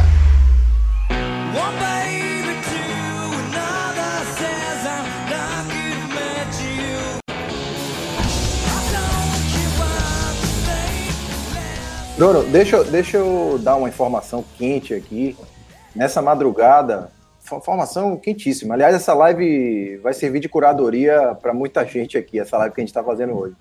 É, Tim, Claro e Vivo fizeram uma oferta vinculante a Oi nessa madrugada. Notícia estourou agora já de manhã, por volta ali de duas da manhã, mais ou menos. E por que, que eu estou chamando a atenção nisso, né? Com a mudança com a lei da lei que proíbe a propriedade cruzada, né, de que quem produz conteúdo não pode distribuir, é, provavelmente eu não vejo um próximo bid, uma próxima rodada de direitos de transmissão sem um player desse como a Telefônica. E a gente sabe que esses players de tecnologia e telefonia vão para dentro desse negócio cada vez mais. E você fez um texto muito bacana, que também propagou muito no Brasil, sobre a Amazon com o Flamengo e a Globo, né? É, a gente sabe que na Bundesliga a Amazon e Dazone já estão lá, dentro, já estão lá dentro. Na, na Premier você tem ali quatro veículos de mídia, sendo, quatro veículos, sendo que três deles ali de mídia e a Amazon também colando ali do lado. Qual é a sua visão? E aí eu é, é, estamos falando de um, estamos nos avizinhando a chegada do 5G no Brasil. Qual é a sua visão desses players aqui, pegando muito por base aquele texto que você falou da Amazon na chegada provável, de repente, aqui mais forte no Brasil? Tá, é, vamos lá. Esses textos vocês falaram, para quem quiser me acompanhar no LinkedIn, Bruno Maia 14 lá. É, tem uma série de artigos, eu costumo produzir muito lá, e o meu livro, na verdade, surgiu depois de um acúmulo de artigos e me estimularam a avançar para comprar. E lembrando o pessoal, né, que tem um código de desconto para o pessoal do Futebol SA que quiser comprar o livro até meio-dia. Tá? Hoje vira o preço e o código acaba. Então aproveitem lá. É www.inovaçãoeonovomarketing.com.br é, Eu vou falar desse texto e vou falar de um outro também, que eu acho que ele infelizmente passou com menos visibilidade, e que eu falei dele com o Benintani, e eu acho ele, na verdade, mais importante. É um texto que chamava alguma coisa como o que a indicação do embaixador brasileiro nos Estados Unidos tem a ver com futebol. E na época que se discutia a indicação do Eduardo Bolsonaro, né, a composição ali com, com Trump, a aproximação do governo federal do presidente ao presidente americano, existia uma questão muito importante sendo discutida ali, que era a, a fusão da AT&T com a Turner nos Estados Unidos, que ainda dependia de alguns territórios concluírem as suas, as suas fusões dessa, dessas empresas. E uma delas era no Brasil, porque aqui a distribuidora né, de, de comunicação, como no caso da AT&T, uma telefônica, não pode ter conteúdo, como é o caso da Turner. Então, a venda lá nos Estados Unidos de um conglomerado de maiores operações transacionais entre gru- grupos né, de fusões nos últimos anos no mundo estava barrada por conta do Brasil e de alguns outros países. Então, o Trump estava fazendo uma pressão para que isso fosse resolvido pelo Bolsonaro. É, como foi junto ao CAIS que autorizou essa questão, que vai contra uma lei chamada lei, é um dos artigos da lei do SEAC, e está ligado à produção audiovisual e tal, de, de, de direitos no Brasil, que veta essa relação e que obriga que as empresas produtoras de conteúdo tenham pelo menos 50% de capital nacional em uma grande maioria das, das suas produções, não lembro agora o número exato. Isso para, eu vou entrar aqui, não vou entrar no mérito político, tá? Mas só colocando, observando é, faticamente o que está posto. A gente sabe que o presidente Bolsonaro tem uma questão com a Globo. Essa é uma lei que, se não foi criada para ajudar a Globo lá atrás, o fato é que ela ajudava, porque impedia que agentes internacionais viessem disputar a distribuição e produção de conteúdo, né? E distribuição não, perdão, a, a produção de conteúdo deixava a Globo numa posição muito muito pro- protegida nesse sentido e essa lei estava em vigor. Então era natural que se o presidente quisesse alterar essa lei e o fizesse pela força da sua representatividade, ele causasse inevitavelmente um estrago mas muito maior do que a tal DNP. Essa, para mim, é a grande lei que tem que mudar. Né? É, essa é a que protege, de fato, o, o, ao cabo e a TV aberta no Brasil de terem investimento dessas empresas que você falou. Eles podem comprar quem eles quiserem. Eles Mas podem quiser, um, mudo. eles não vão conseguir fazer nada no futebol se essa lei não mudar. Pelo mudar. menos não na TV aberta, não na TV paga. Eles conseguem mudar onde? Eles conseguem mudar através da distribuição digital, que não tem a mesma regulamentação. Né? A internet ela tem a questão da neutralidade da rede, eu sempre falo, defendo e, e, e estejam atentos. Sempre que alguém questionar a neutralidade da rede, duvide muito dessa pessoa do caráter e das intenções dela. Né? A neutralidade da rede é o que fez o mundo avançar, evoluir, digital ser o que é hoje, e a gente poder ter todos esses benefícios. Agora, depois disso, querer fechar, mexer na neutralidade da rede, é alguém que quer tirar sua liberdade, quer censurar o que você vê, quer cobrar mais caro pelo que hoje é gratuito. Então, a neutralidade da rede permite que você consiga distribuir é, conteúdo qualquer lugar do mundo para qualquer pessoa diretamente, sem esse tipo de regulamentação, é, é, é, de, de restrição que tem na, nas, nas leis de cabo e na lei da- das concessões de TV aberta. Então, essa lei, para mim, é a lei mais importante. E que eu falei sobre o Benintani, que eu nunca ouvi tocar nesse assunto, nunca vi esse assunto ser discutido por nenhum presidente que vai questionar o modelo da Globo. Isso me incomoda muito, porque eu acho que é isso ponto. Na hora que isso acontecer, o que você falou vai, vai, vai vir. As telefônicas naturalmente vão fazer assim, elas vão entrar voando, porque elas são capitalizadas, elas já têm base de usuário, elas já têm a distribuição, é, é só ela botar o produto que vai voar. Ela não precisará mais é, é, é, sofrer assim. Tanto é que eles já fazem várias parcerias, por exemplo, você vê a, a- eu posso estar inventando, mas talvez a Vivo com parceria com Netflix, com os parceiros de distribuição digital, já conseguem fazer oferecer conteúdo. Porque oferecer conteúdo é uma das coisas que mais vende é, é, pacote de telefonia, que hoje nem é mais telefonia, são mais, mais pacote de dados do que de telefonia. Você precisa de dado para poder ver o conteúdo. Então, assim, é natural que você compre uma coisa com a outra. Então, acho que essa lei do CA, que é a mais importante, ela não foi alterada. Ela, sim, para mim, seria revolucionária no futebol brasileiro. A que está sendo discutida agora não é uma lei, está se mudando. É, é um, é um artigo da Lei Pelé que está sendo reativado agora através de medida provisória, mas já estava no encaminhamento de uma lei geral do esporte sendo discutido no Congresso Nacional, que eu acho que precisa acabar de ser discutida, seja no Congresso Nacional, seja no Executivo. Também discordo do presidente Benintani nesse, nesse ponto, que ele colocou, ah, se for esperar o Congresso, as coisas não andam. Não acho que o Brasil não tem só um poder, né? Você tem como fazer mudança através do executivo, envolvendo a sociedade civil, fazendo consultas públicas através de órgãos vinculados aos ministérios. Você tem como fazer, sei lá, seis sessões públicas com os clubes da Série A para discutir o novo marco regulatório do futebol brasileiro. E eles ali desenvolvem um texto, esse texto o presidente caneta por medida provisória, sendo algo discutido na sociedade civil. E é isso que não aconteceu agora. Essa medida provisória que vem de uma conversa de bastidor entre um agente interessado e a presidência da República. E por isso eu acho ela tão frágil e que ela não gera o que precisa. Se poderia vir a questão não é só a medida provisória, apesar de eu achar que no momento de pandemia, futebol não, é, não tem urgência e não tem relevância como são critérios que a lei existe para medida provisória. Mas o instrumento legal existe e, essa, e essa presidência tem pelo menos mais dois anos e meio aí. Teria tempo para praticar, se fosse na base da canetada, uma MP mais consistente do que foi feita. Então, eu discordo do presidente é, é, quando relativiza a, a, o atropelo da discussão no Congresso, como se isso não fosse ser possível de evoluir ou a velocidade não fosse compatível. Né? Eu acho que existiam outros instrumentos. Acho que o mérito da MP é bom, no sentido de que a questão do mandante é algo que tem que ser tratada e influencia rapidamente no, nas regulamentações, mas não vem sozinho, junto com ela tem que vir a regulamentação sobre como vai ser comercializado, quem vende, vende em bloco, vende sozinho, em que condições, né? Porque, por exemplo, a TV a cabo no Brasil. A TV a cabo no Brasil, que a Globo é uma das grandes é, empresas, né? Através das suas operadoras, ou das operadoras às quais ela é associada e tal, é, ela tem uma regulamentação específica que trata de vários assuntos de como, como se comercializa. Você não pode fazer uma MP que só fala que alguém distribui sem você dizer de que forma comercializa, por exemplo. Isso a MP não fala. E comercializar em bloco ou sozinho é uma das muitas variáveis de como você comercializa. E tem que ser discutido isso.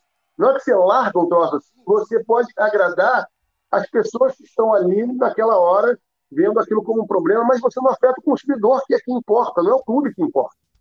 Se a gente, de novo, não pensar o clube pelo viés de consumidor, vai criar essas anomalias. O que acontece? A gente vê uma final de campeonato que até a véspera está se discutindo se vai transmitir num canal ou no outro, está com ação da justiça, né, do Fla-Flu, que eu estou falando no caso. No primeiro jogo, quando, pô, não, o torcedor do Flamengo não pode ser obrigado a ver né, no canal do Flamengo. Claro, estão discutindo isso. E você prejudica quem? O torcedor, que 20 minutos antes não sabe se vai ter na Flá TV o jogo ou não. O jogo caiu da Flá TV menos de 20 minutos antes do jogo começar. E aí é isso que eu estou falando. Se você não coloca a visão do fã na frente disso tudo, por que, eu quero mudar essa, essa, essa, essa lei? É porque eu quero ganhar mais dinheiro que eu quero quebrar o monopólio da Globo? Ou porque eu quero ter uma melhor experiência de consumo para o consumidor final? São duas discussões muito diferentes. E eu acho que a gente coloca muito peso na primeira e não na segunda, que seria mais importante. Que elas podem gerar o mesmo efeito, que a quebra no monopólio, isso pode ser parte de uma conquista quando você coloca o fã na frente da decisão. Mas se você não faz essa pergunta primeiro, você toma medidas como essa que são incompletas e que você gera o quê? Um campeonato ainda mais esvaziado, um torcedor que não sabe como é que vê, numa partida o cara tenta comprar pagando 10 reais, não consegue porque não tem processamento financeiro de cartão mesmo, não consegue processar, a plataforma não suporta, aí na outra você volta para a Full TV, e aí você faz uma, entra com uma liminar para dizer o que você disse semana passada, e o consumidor nisso para avaliar a rebote, mais uma vez, a gente vai atropelando eles. E por isso, para mim, que eu tenho essa, essa crítica. Não é o mérito, não é o que a MP faz, nem o que a MP causa em relação à, à, à Globo. É porque, no final do dia, ela causa uma grande insegurança jurídica. Né? Eu falei isso para o presidente também. O presidente discorda, acha que se a MP for aprovada, a insegurança jurídica acabou. Eu discordo completamente, porque insegurança jurídica quem atribui não é o legislador, né? é, o, é o mercado. Né? Então, a gente teve, eu participei de uma live até com o Nelson, que é do, da comunicação do Bahia, semana passada, no, promovida pelo COB, em que estava o Peter Rodrigues, que é um cara do Facebook, falando, olha, ele não estava falando em nome do Facebook, mas colocando uma percepção que sim, deles um agente que compra Champions League, compra é, WSL, compra ativos de futebol, a Sul-Americana, falando, cara, tem uma grande insegurança jurídica, então não fica à vontade para se mover. Aí vem na live do lançamento do livro de quinta-feira, com o Dazon, o Dazon cita de novo em segurança jurídica. Né? Então, assim, não adianta ficar por aí dizendo, ah, não tem, a lei foi aprovada. Cara, insegurança é uma sensação. Sabe, o caos está colocado, causa insegurança. Né? Você não vai dizer para o cara, ó, oh, não, a, não ser que a lei esteja clara e diga qual é a consequência, por exemplo, em relação a, ao, aos contratos que vinham em vigor, como que você faz uma transição. Eu lembro do Plano Real. O Plano Real demorou mais de um ano para ser implementado, porque tinha fase de transição, você vai implementando aos poucos, né? com fases para que o mercado se adapte, para que você regule as paradas antigas, para que os contratos possam ser alterados. Tem uma série de coisas. E a gente tem esse tempo agora, a próxima janela do brasileiro relevante é só em 2023. Então, por isso eu falo, cara, tinha que fazer agora, pode fazer por MP, mas faz de uma forma completa para que esse processo chegue a algum lugar. Desse jeito, você só gera susto, medo, apavoramento, e isso para o consumidor não é bom. Ele acaba vendo um jogo num lugar ruim, com uma transmissão ruim, chateado por ouvir a narração de outro clube, ele não foi educado ainda para entender esse novo momento, como a transmissão, pô, teve um pênalti na final da Taça Rio, que a bola bate no travessão e você não sabe se ela entrou. Cara, eu- por acaso a bola, é um pênalti a favor do Fluminense e que a bola não entrou e a transmissão é do Fluminense. Aí demora um tempão pro cara mostrar que não entrou. Aí a câmera mostra que não entrou, mostra, quando, quando ele resolve mostrar que a bola ficou fora, a bola fica ca- claramente fora e o narrador fala, olha, acho que entrou, hein? Só que como é que você tá maluco? É evidente que a bola fica ficando fora e o narrador ainda está induzindo a uma sensação que é um absurdo você ter um produto assim. Não pode ser assim um produto. Uma coisa é torcer, outra coisa é mentir. Né? E você deixa o, o torcedor sujeito a esse tipo de coisa quando você age da forma como, como se agiu no, na MP, na minha opinião. Bruno, excelente a, a sua resposta. Você já até caminhou assim para aprofundar um pouco da sua opinião sobre MP. Nós tivemos um programa sobre MP na semana passada, em que compartilhamos opiniões diversas aqui, muito interessante. Se você puder também assistir, a live do Futebol SA do último sábado foi sobre isso. É, a gente tem uma, uma, uma última pergunta aqui. O pessoal está participando, muita gente participando. Um abraço para o Fernando Dias, mandou perguntas sobre o esporte interativo, Luiz Henrique Amaral. Mas o Manuel Fernandes mandou essa aqui, ó, em relação ao nosso tema. Bom dia, pessoal. Estou acompanhando aqui. Minha pergunta é sobre a gamificação. O que acha? Gamificação, né, claro. O Bahia lançou o barril, temos o Cartola, mas ainda há muito espaço, principalmente no público infantil. Comenta aí, Bruno. O que é que você, como é que você vê a gamificação desse espaço aí de relacionamento com, com quem consome futebol, seja o torcedor, consumidor, fã? É, o Bahia lançou o barril dobrado, né? É uma ação bem, bem bacana. Eu acho que é isso. O Bahia tem um esforço homérico. É uma quantidade de frentes que o Bahia lança que é até difícil você tomar conta de todas e potencializar todas, mas eu acho que tem que ser louvado porque é, é muita coisa de gente tentando fazer muita coisa, mas é difícil você tocar e explicar para o torcedor tudo ao mesmo tempo e que ele consiga. Como eu falei, para mim isso é um processo de transição que vai desde o modelo econômico até a compreensão do, do torcedor, do consumidor, do papel dele ou da, dos serviços que vão estar à disposição dele daqui para frente. Eu acho que existe, sem dúvida, muito espaço para isso, mas eu acho que o espaço para isso tem que ser bem dimensionado. A gente tem que entender o barril dobrado. Para quem é o barril dobrado? Eu não tenho essa resposta ainda, porque eu não consegui é, estratificar bem a minha base de fãs, vai ser difícil. Se eu lanço o barril dobrado querendo que todo mundo entre ou fazendo uma comunicação para todo mundo, eu vou ter dificuldade de avançar com ele. Apesar de que no caso do Bahia tem se avançado, e eu acho que a equipe do Bahia tem uma visão muito, muito bem resolvida no seu planejamento que quer com cada plataforma. Mas estou pegando isso para falar, aplicando a um outro clube que eventualmente não tem essa visão que o Bahia tem. Se eu não sei para quem que serve, eu vou ficar achando que, ah, não, eu vou sair falando que, ah, sei lá, o Vasco tem, vamos o Flamengo na semana pouco tem 42 milhões de torcedores. Ah, nós criamos um jogo, mas só tem 15 mil pessoas lá, faltam 40, pô, são 42 milhões de pessoas que jogar nosso, jogar nosso joguinho. Não, não é isso. Se tiver 15 mil, às vezes 15 mil é o público daquele projeto. Que bom, você atingiu o próximo, zera ele, arruma ele, potencializa ele agora para alargar a base, cria uma outra característica nele, mas entende que o tamanho dele era 15 mil na entrada. Né? E eu acho que falta um pouco isso para que essas coisas evoluam.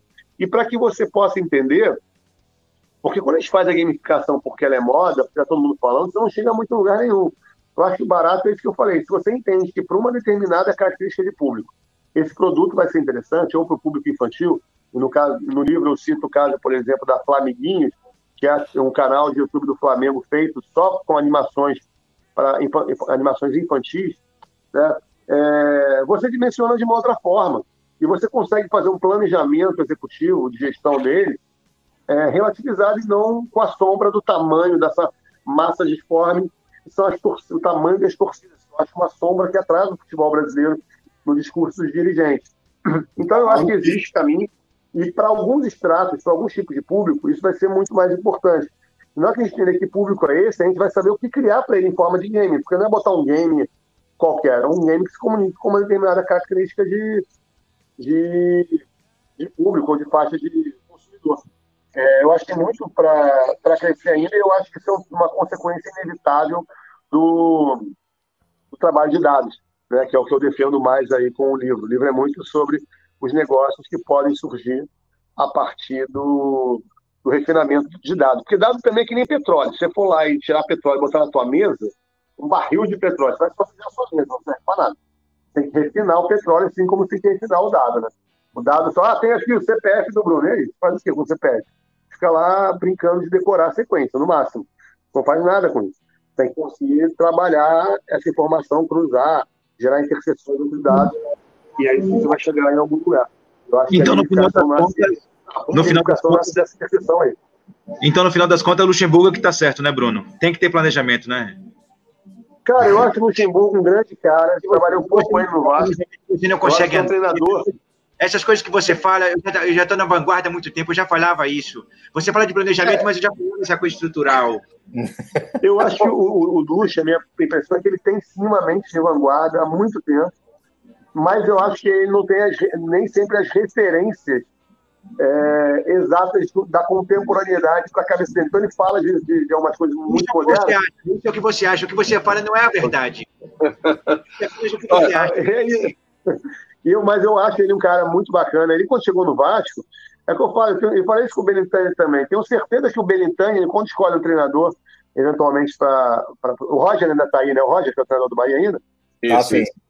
Se o Roger, o Roger sair, que é um, um- um treinador completamente alinhado a tudo que o Bahia faz e pratica, né? A visão do Roger é brilhante. Ainda que você possa discutir ele dentro de campo e tal, e imagino que a torcida do Bahia sempre tem alguma ressalva às escolhas que ele deve fazer. Mas ele tem uma postura. Se o cara virar e for ser o técnico do Benintani e falar que ninguém vai entrar no vestiário, eu acho que esse cara não vai ser técnico, pode ser o Jorge Jesus. E o, o não vai contratar, porque ele entende que o clube é muito mais que só uma. Não, não cabe mais isso. Alguns valores e visões têm que ser praticados no clube inteiro.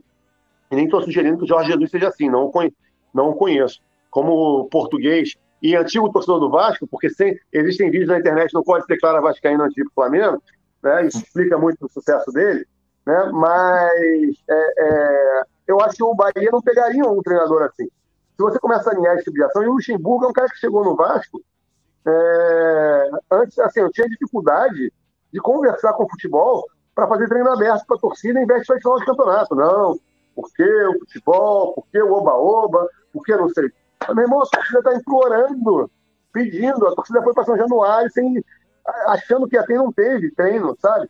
Porque a pressão dela é tão grande. É, e tem o Lucha, e quando ele chega, ele já começa. Não, vamos gravar, vou, dar, vou fazer a, a explicação dos treinos da semana, do jogo, é, vamos filmar os treinos.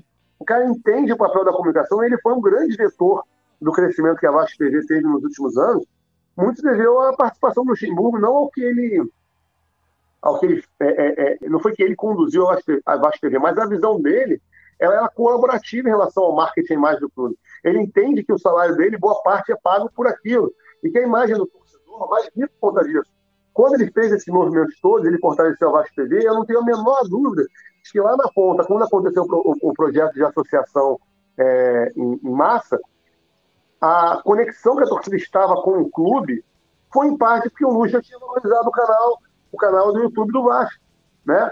Então, é, é, essa visão pode não ter uma conexão direta. Ah, você está dizendo que o Luxemburgo foi responsável pela associação em massa? Não, nem eu fui, nem ele foi, nem o influenciador foi. Foi um contexto onde, onde as coisas se encaixam e você cria um contexto que, pela potência do futebol, algo mágico como aquela associação pode acontecer.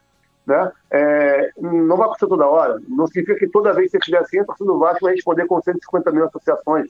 Mas significa que a torcida está preparada para que, em alguma circunstância astral, que os astros se alinhem, ela faça aquilo. Quem é que está chegando aí agora?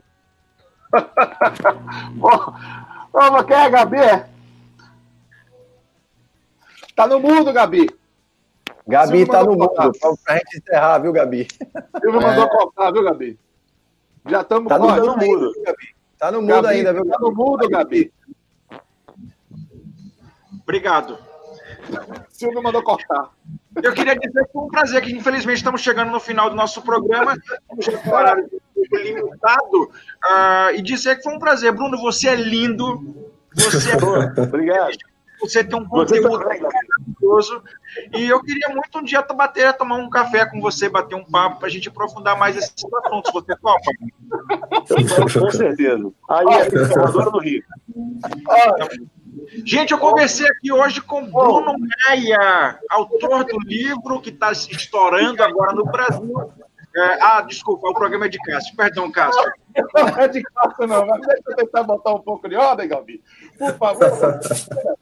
Eu vou começar as despedidas aqui, que realmente aí você está com razão, galera. Estamos com uma hora e meia de live, conteúdo maravilhoso, muito denso, muito importante, mas a gente não tem jeito, né? o tempo urge, a gente precisa respeitar esses limites. Então eu vou começar a despedir dos nossos companheiros de bancada do Futebol SA, vou deixar o Bruno por último, ele fazer até seu merchan, falar do livro novamente, tem até meio dia de desconto. Mas vamos começar com, com nossos parceiros, companheiros de bancada, meus amigos e irmãos. Ô, Alvio Acioli, eu começo com você. Um abraço, meu irmão. Até a próxima. Galera, mais uma vez, muito obrigado. Obrigado, Bruno, pela parceria, pela paciência, por di- dividir com a gente tão conteúdo tão massa, velho, tão rico. Obrigado mesmo, tamo junto, rapaziada. Beijo grande, obrigado. E até o próximo sábado, se Deus quiser.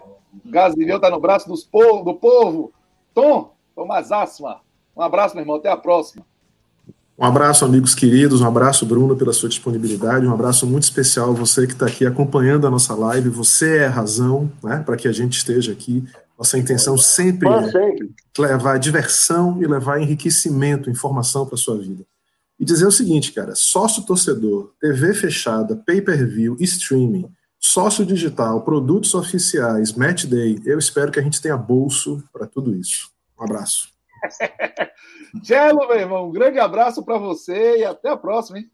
Ah, cara, um abraço. Sempre muito bom estar aqui com vocês. Mandar, aproveitar para mandar um abraço para a galera do Ibaía, velho, que também está ajudando a gente todos os dias aí, colando com a gente. Então, Moreira, que está dando o maior prestígio, gente executivo lá da Rede Bahia.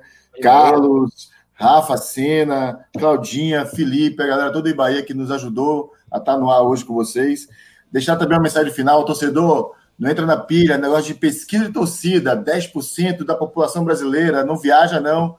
Tem outros caminhos para discutir. É importante te falar que a torcida tem esse tamanho, 40 milhões, 20 milhões, mas existe uma discussão maior para ser feita, é um pouco do que Bruno trouxe hoje aqui e a gente pôde discutir. Obrigado mais uma vez. Saudações alvinegras. Vamos nessa.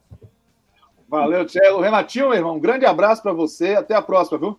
Um abraço, Cacito. Agradecer a Bruno pela generosidade dele. Uma hora e meia aqui, sabadão de manhã, no primeiro horário. Trazer esse conteúdo riquíssimo para gente. Ele que é uma referência já para todos nós. Meu abraço, cara, vai para longe. Vai lá para Criciúma hoje. Opa! É. Podcast É isso. Carteiro. Você tem imagem aí, Cacito? Pronto. Podcast Carteiro. Essa turma boa de Criciúma, que montou agora um podcast. E aí, abre aspas, eles escreveram: a nossa inspiração foi o Futebol SA. Então, um abraço para essa turma. Gente que começou com 2% do nosso público fora da Bahia. Hoje, 62% do nosso público de podcast é fora da Bahia. Então, um abraço cheio de calor para essa turma boa de Criciúma, Lucas Teodoro e seus amigos. A gente tem, pi- a gente tem PI aqui, viu, Bruno? A gente tem PI aqui no projeto, viu? Tá, pô, tô já cheguei. Pana, Dada a informação, dada a informação aqui. Se, Ah, se dada é petróleo, a gente tem posto de gasolina aqui. Um, um grande abraço para todo mundo que acompanhou a gente. Lembre-se que você que está acompanhando, se você não inscreveu-se ainda no nosso canal do YouTube, inscreva-se agora, deixe seu like, comente. Esse programa também vai ser disponibilizado em podcast.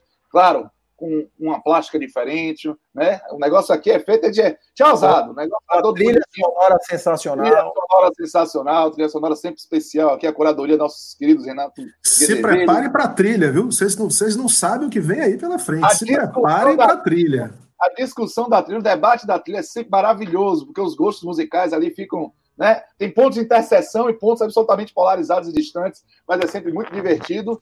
E, claro, é, é, sempre pensando na qualidade do programa para você que está acompanhando e que também escuta em podcast. Bruno Maia, CEO da 14, Agência de Conteúdo Estratégico, ex- vice-presidente de marketing do Vasco, escritor.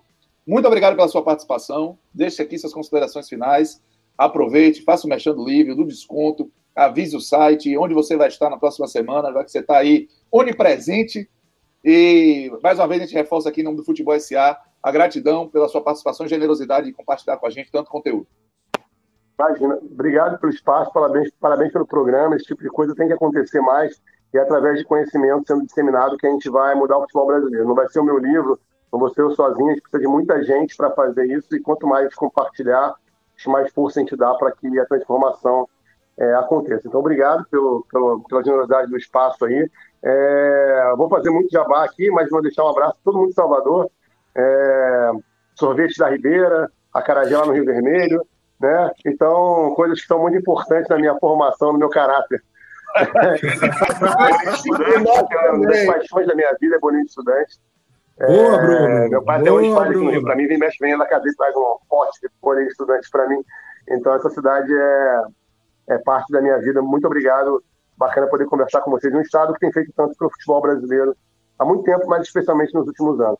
Os jabás todos. Então, primeiro, o mais importante, livro, né? www.inovação é o novo marketing. O e-book já está lá.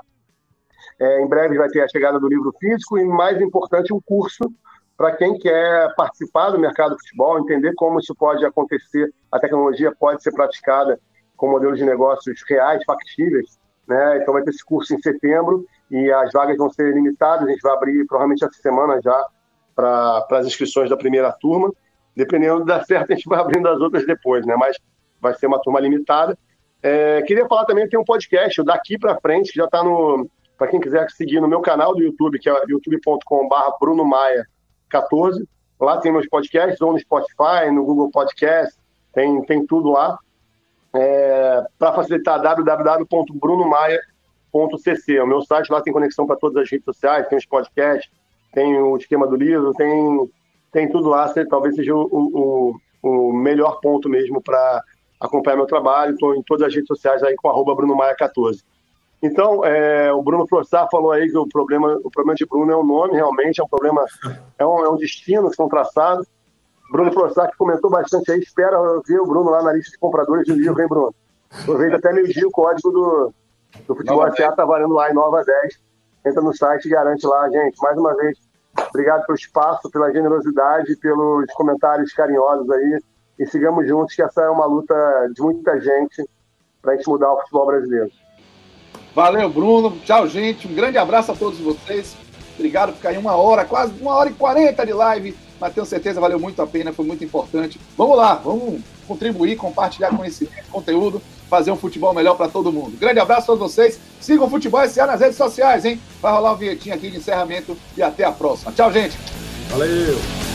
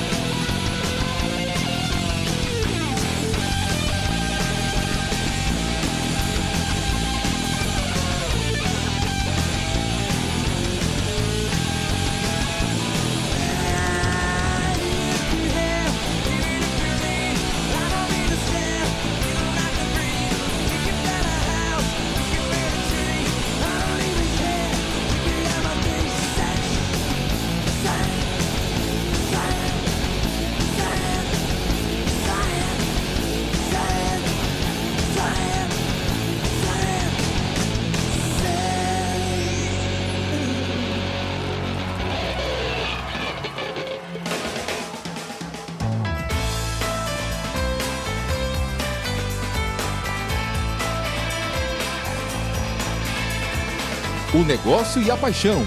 Juntos, Futebol SA.